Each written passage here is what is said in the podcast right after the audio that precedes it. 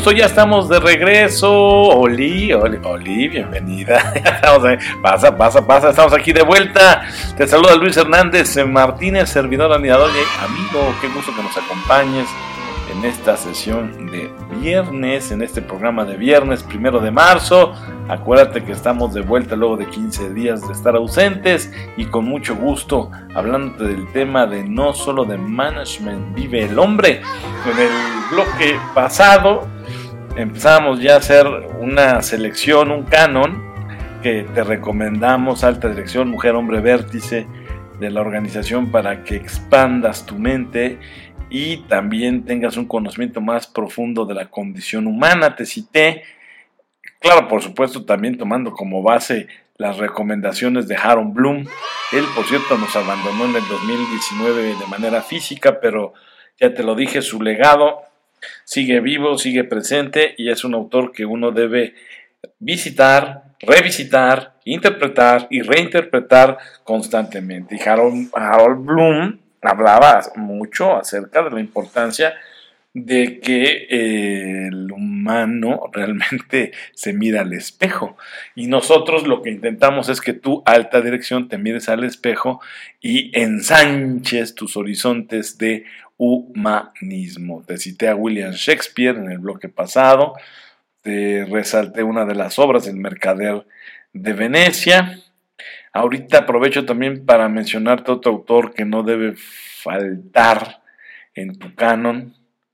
Sófocles, tienes que leer a Sófocles, sobre todo las tragedias de Sófocles que él legó, que nos dejó, y a mí, mi recomendación para ti, una de las favoritas mías, que te recomiendo, Antígona de Sófocles. Te vas a encontrar ahí cómo entran en tensión diferentes normas, la religiosa, la social, la jurídica.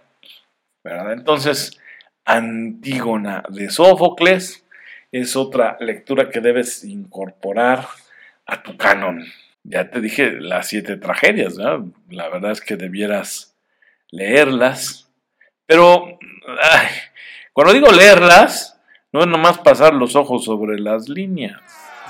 O sea, no, no, no, hay que interiorizarlas, hay que vivirlas, hay que reflexionarlas, hay que saborearlas, Dios, es que hay que leer con ganas de disfrutar, ¿verdad? No nomás con el propósito de decir, ya leí otro libro, no, no. hay que disfrutar y buscar la manera de dialogar con esos autores. Algunos estarán vivos, por supuesto. Bueno, pues si puedes encontrarte con ellos y invitarles un café, pues te lo sugiero mejor que los entrevistes. Pero si no te es posible porque ya se murieron o porque geográficamente está complejo, pues caray, tienes ahí a estos autores muertos, pero que están vivos cada que tomas su obra.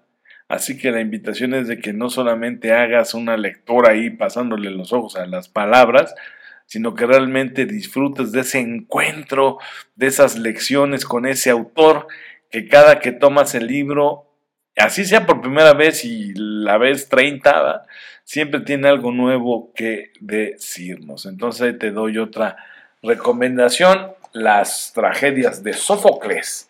Y éntrale a mí me encantaría que luego incluso hasta la comentáramos por Antígona. ¿eh?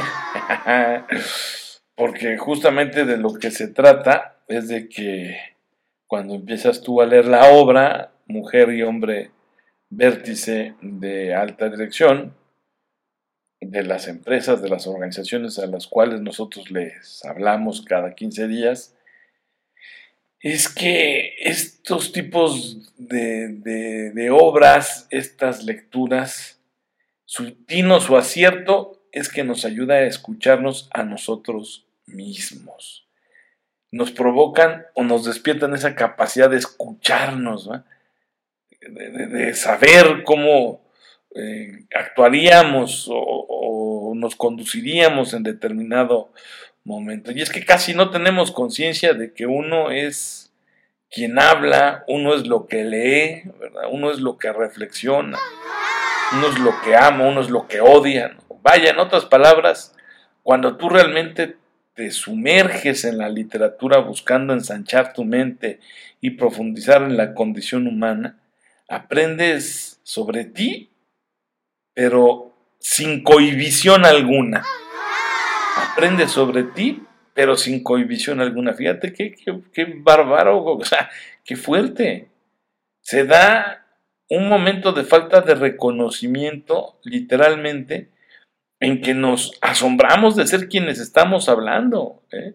Para las personas a las que se les dificulte hablar consigo mismas, y sospecho que así sucede con mucha gente de negocios, la lectura de estos clásicos que te he recomendado, por un lado Sófocles y por el otro Shakespeare, es una manera increíble de aprender, ¿eh?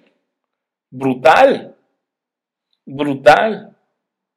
Entonces, yo te diría que cuando lees este tipo de monstruos de la literatura, como Sófocles y como Shakespeare, pues la verdad es que me atrevería a decir que el otro autor que te voy a recomendar, por supuesto, que le podría dar batalla y estar a la altura de ellos, pues sería Miguel de Cervantes, que escribió el clásico de clásicos, sí, sí, Don Quijote. A nosotros los abogados no sabes cuántas lecciones jurídicas Don Quijote nos ha regalado, ¿eh? Bueno, déjame hablar a título personal, aunque suene ridículo porque dije nosotros, pero yo no sé si los colegas abogados de entrada lo hayan leído. Todos te van a decir que sí, pero yo tengo mis sospechas de que nada más mienten para convivir. Pero aquellos que realmente lo hayan leído, y no solamente una vez, pues que levanten la mano y que no lo digan aquí, que participen. Yo voy a hablar por mí la verdad es que cada que releo el Quijote, le extraigo aprendizajes brutales, no solamente de la condición humana, sino también del derecho, porque el Quijote tiene muchas lecciones que darnos, o que me ha dado y me seguirá dando cada que lo revisite, sobre el derecho y la condición humana. Eh, así como Shakespeare es el mejor de todos los dramaturgos de su época y, pues oye, se da todavía un quien vive con los más modernos. Eh, Miguel de Cervantes sin duda es uno de los grandes novelistas de todos los tiempos. hay partes de nuestro ser que nunca conoceremos completamente, en tanto que no conozcamos a Don Quijote y su psicología, a Sancho Panza y su psicología. Pero existe una diferencia fundamental entre los personajes de ambos escritores. Deja, me explico. Mira, tienes por un lado a Don Quijote y Sancho Panza. Sancho y Don Quijote adquieren egos nuevos y más ricos como resultado de sus pláticas, de sus conversaciones, de sus diálogos entre ellos. ¿eh? En tanto que Falstaff y Hamlet experimentan el mismo proceso de enriquecimiento personal, pero lo hacen a través de sus soliloquios. En el bloque pasado te decía, te planteaba un escenario hipotético en el que Bill Gates te visitaba en la oficina y te pedía tu canon, tu recomendación literaria. Y siguiendo con ese ejemplo hipotético, también creo que Bill Gates que parece estar interesado en las tendencias sociales, al menos así lo ha manifestado en algunos de sus eh, comentarios en redes sociales. Sin duda, atendiendo a la petición que te hizo de que le recomiendes algo que leer, siguiendo con ese ejercicio imaginativo hipotético, Bill Gates podría beneficiarse de la lectura de Ralph Waldo Emerson. No es un autor fácil, no, pero Ralph Waldo Emerson fue y sigue siendo uno de los sabios estadounidenses, en particular en el gran ensayo Confianza en sí mismo. Anótale ahí, también pícale al santo Google para que te enteres un poquito más de quién fue Ralph Waldo Emerson y en tu canon no debe faltar, no debe faltar ese ensayo llamado confianza en sí mismo. Más que cualquier otro literato, opino, Emerson aprecia ese carácter propio de nuestro espíritu, de ese espíritu que cada vez se hace más universal y que en momentos extremos tergiversados nos lleva a un individualismo a ultranza, ¿no? Pero no obstante, e, es, ese tropiezo que en exceso llevaría a un individualismo a ultranza, el espíritu de la obra de Ralph Waldo Emerson brinda continuidad con las aspiraciones humanas generales, universales de todas las épocas. Creo que más allá de que algunos pudieran decir que es un autor demasiado estadounidense, lo que eso signifique, porque luego uno se avientan unas frases que para cuando uno les pregunte qué quieres decir, ni ellos mismos entendieron. Pero más allá de las críticas que pudiera recibir eh, Ralph Waldo Emerson, te diría que es un autor que tú tienes que incluir en tu canon de literatura humanista. Sin duda, ¿eh? Sin duda, sin duda, sin duda, sin duda otro personaje y ya en el siguiente bloque te hablaré puntualmente de cada uno de estos que yo te estoy hablando. Otro de los que sin duda tendrías que incluir en este canon que pretende expandir tu mente y profundizar en la condición humana son las obras de Sigmund Freud. Sí, bueno, te brinca, pues no me extraña. No hay razón, opino, ¿ah? de que los hombres de negocios lo sientan ajeno por el hecho de que es considerado el padre del psicoanálisis con todo y que ya algunas de sus teorías pues han tropezado con, nuevos descubrimientos. Pero este, tampoco podemos negar que la obra literaria de Sigmund Freud tiene un peso importante o tuvo un peso importante a la altura de lo que escribiera eh, Joyce, Kafka, Proust, ¿no? Del siglo XX. Entonces, Freud, Sigmund Freud, más allá de la sorpresa que te pueda causar, es un poderoso retórico, un irónico sutil y el más fascinante de todos los escritores eh, realmente polémicos en la tradición, obviamente intelectual occidental.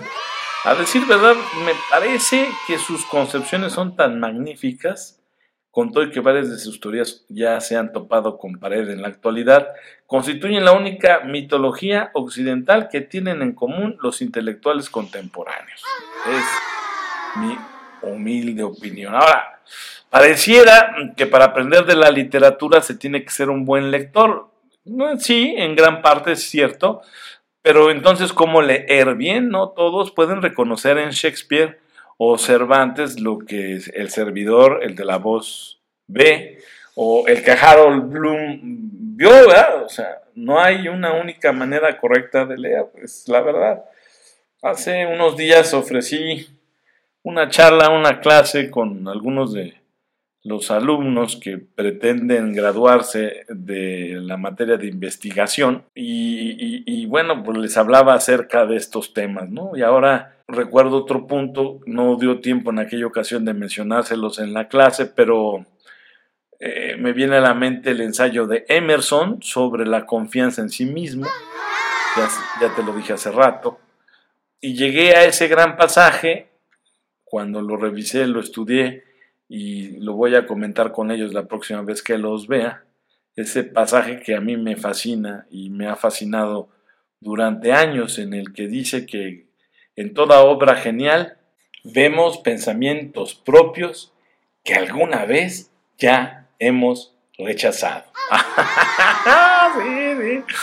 Vuelven a nosotros con el resplandor de una cierta majestad enajenada. Y si algo puede emocionarnos y puede llegarnos, es porque en algún sentido eso, eso ya era nuestro. Leer bien, mi humilde opinión, es hacerse de algo que ya es de nuestra propiedad. Regresamos.